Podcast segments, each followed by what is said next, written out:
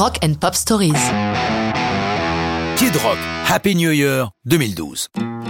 Autant les disques de Noël sont prisés par tous les artistes anglo-saxons, nous avons vu que même Bob Dylan en a commis un, autant les artistes qui nous souhaitent la bonne année en chansons sont rares. YouTube bien sûr avec leur classique New Year's Day, mais il faut bien gratter pour en trouver quelques autres, au nombre de ceux-ci, l'ineffable Kid Rock. Pour son neuvième album, Rebel Soul, entre des titres aussi évocateurs que Cocaine Engine ou God Save Rock and Roll, il inclut ce Happy New Year.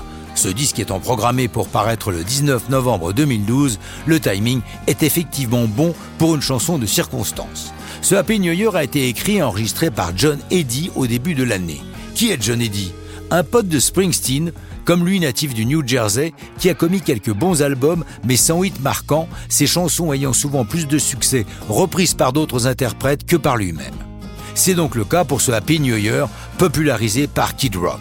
Notons d'ailleurs que ce n'est pas la première fois que le Kid du Michigan reprend une chanson de John Eddy. Il l'avait déjà fait avec le titre Low Life sur son album Rock and Roll Jesus en 2007. Kid Rock dit de John Eddy c'est un mec super, un très bon songwriter et même un songwriter rigolo.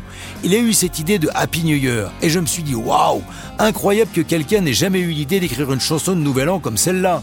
Pour moi, des trucs comme le Nouvel An ou les mariages sont des événements qui ouvrent des opportunités. Il se passe des choses dans ce genre de situation. Avec ça en tête, je me suis dit allons-y.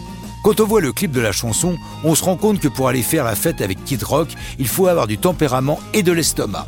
Même si en début de soirée l'ambiance est pourrie, il est là pour la réveiller. À grands coups de shot de Bourbon, tout laisse d'ailleurs à penser que la marque qu'il finit par boire au goulot a dû payer le coût du clip.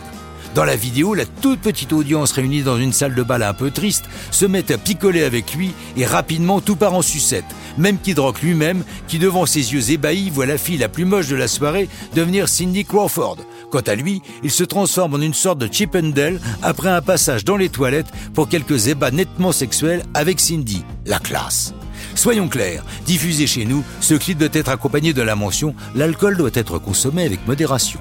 Dans le rock, faire la fête du 31 décembre au 1er janvier est banal et normal. C'est plus problématique pour ceux qui font la fête du 1er janvier au 31 décembre. Mais ça, c'est une autre histoire de rock'n'roll.